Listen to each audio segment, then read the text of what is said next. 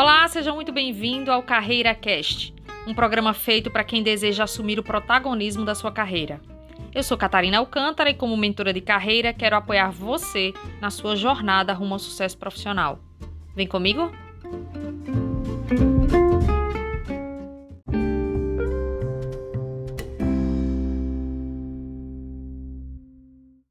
Semana passada nós tivemos uma pausa, mas retornamos hoje com tudo.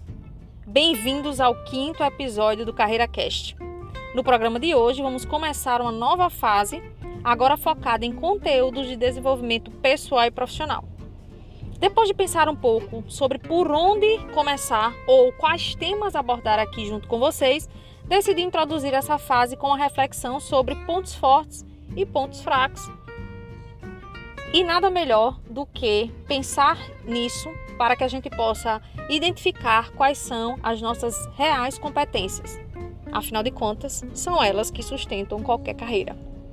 E como o propósito desse programa é promover reflexões sobre como assumir o protagonismo da carreira profissional, vamos às questões que o ajudarão a fazer uma autoavaliação sobre estas competências e habilidades. De forma bem objetiva, todos nós temos forças e fraquezas. Não somos, em termos absolutos, nem melhores nem piores que os outros, mas diferentes. E essas diferenças nos habilitam mais ou menos para determinadas atividades profissionais. E uma vez que saibamos disso, é sensato ver com realismo e adotar estratégias para ir mais longe possível com o que se tem e com o que se possui. Daí a importância do autoconhecimento, esse tema que a gente traz aqui corriqueiramente, né, para que a gente possa identificar quais são os nossos pontos fracos, quais são os nossos pontos fortes. E uma vez que a gente consiga identificar isso, a gente possa então reconhecer os nossos talentos. Pois é, talento também vai ser um tema que vocês vão ouvir aqui com muita frequência.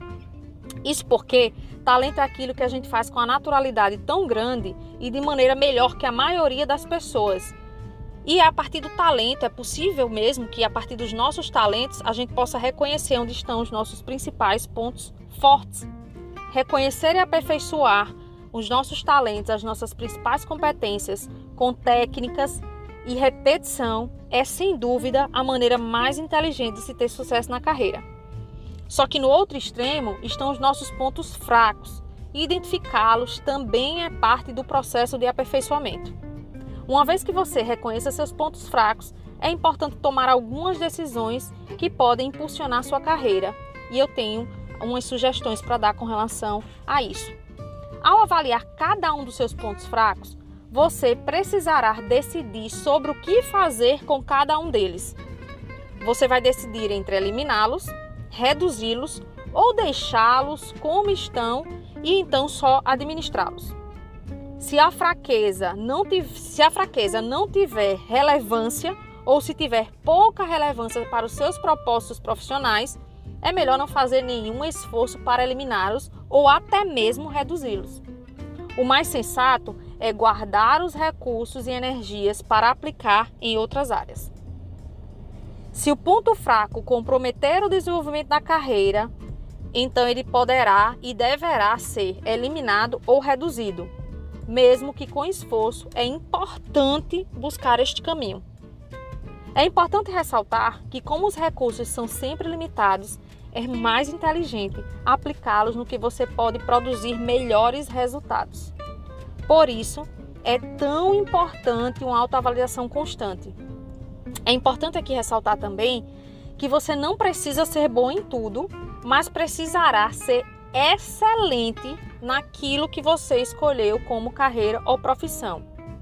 E isto vai se tornar muito menos desafiador quando você decide investir nos recursos que você já tem, ou seja, nos seus pontos fortes, nas suas habilidades, nas suas competências, nos seus reconhecidos talentos. A essa altura você talvez esteja se questionando por onde começar, e aí eu trago uma sugestão. É uma ferramenta que eu tenho sempre utilizado nas mentorias de carreira, que eu chamo de checklist das suas habilidades. Este exercício simples fará você tomar consciência de suas principais capacidades e o ajudará a analisar se elas estão compatíveis com as suas necessidades atuais. Veja bem, você vai fazer um checklist e esse checklist, uma vez que você olhe para ele, você vai observar se essas competências, se essas habilidades, sejam elas técnicas ou comportamentais. E aí aqui eu já deixo um, um, um spoiler do nosso próximo programa. A gente vai trabalhar exatamente essa diferença entre competências técnicas e competências comportamentais. Mas uma vez que você faça o checklist dessas habilidades, é muito importante você fazer uma comparação entre isso que você tem em termos de habilidades, sejam elas naturais ou que você conseguir desenvolver ao longo do tempo, e a compatibilidade dela com aquilo que você tem feito ou que você está fazendo na atualidade, ou para pessoas que estão em processo de transição de carreira, se elas são as habilidades necessárias para essa nova profissão. Isto porque a avaliação de competências deve ser um exercício dinâmico e atualizado regularmente. Afinal de contas, para cada cargo, função ou desafio que você necessita enfrentar, as exigências por habilidades mudam. Ao concluir esse checklist, busque responder as seguintes perguntas. Vamos lá a mais uma dose de reflexão. Suas capacidades estão à altura das necessidades do seu trabalho atual? Elas são compatíveis, ou seja, são veículos, veículos que lhe levarão ao alcance de suas metas mais ousadas?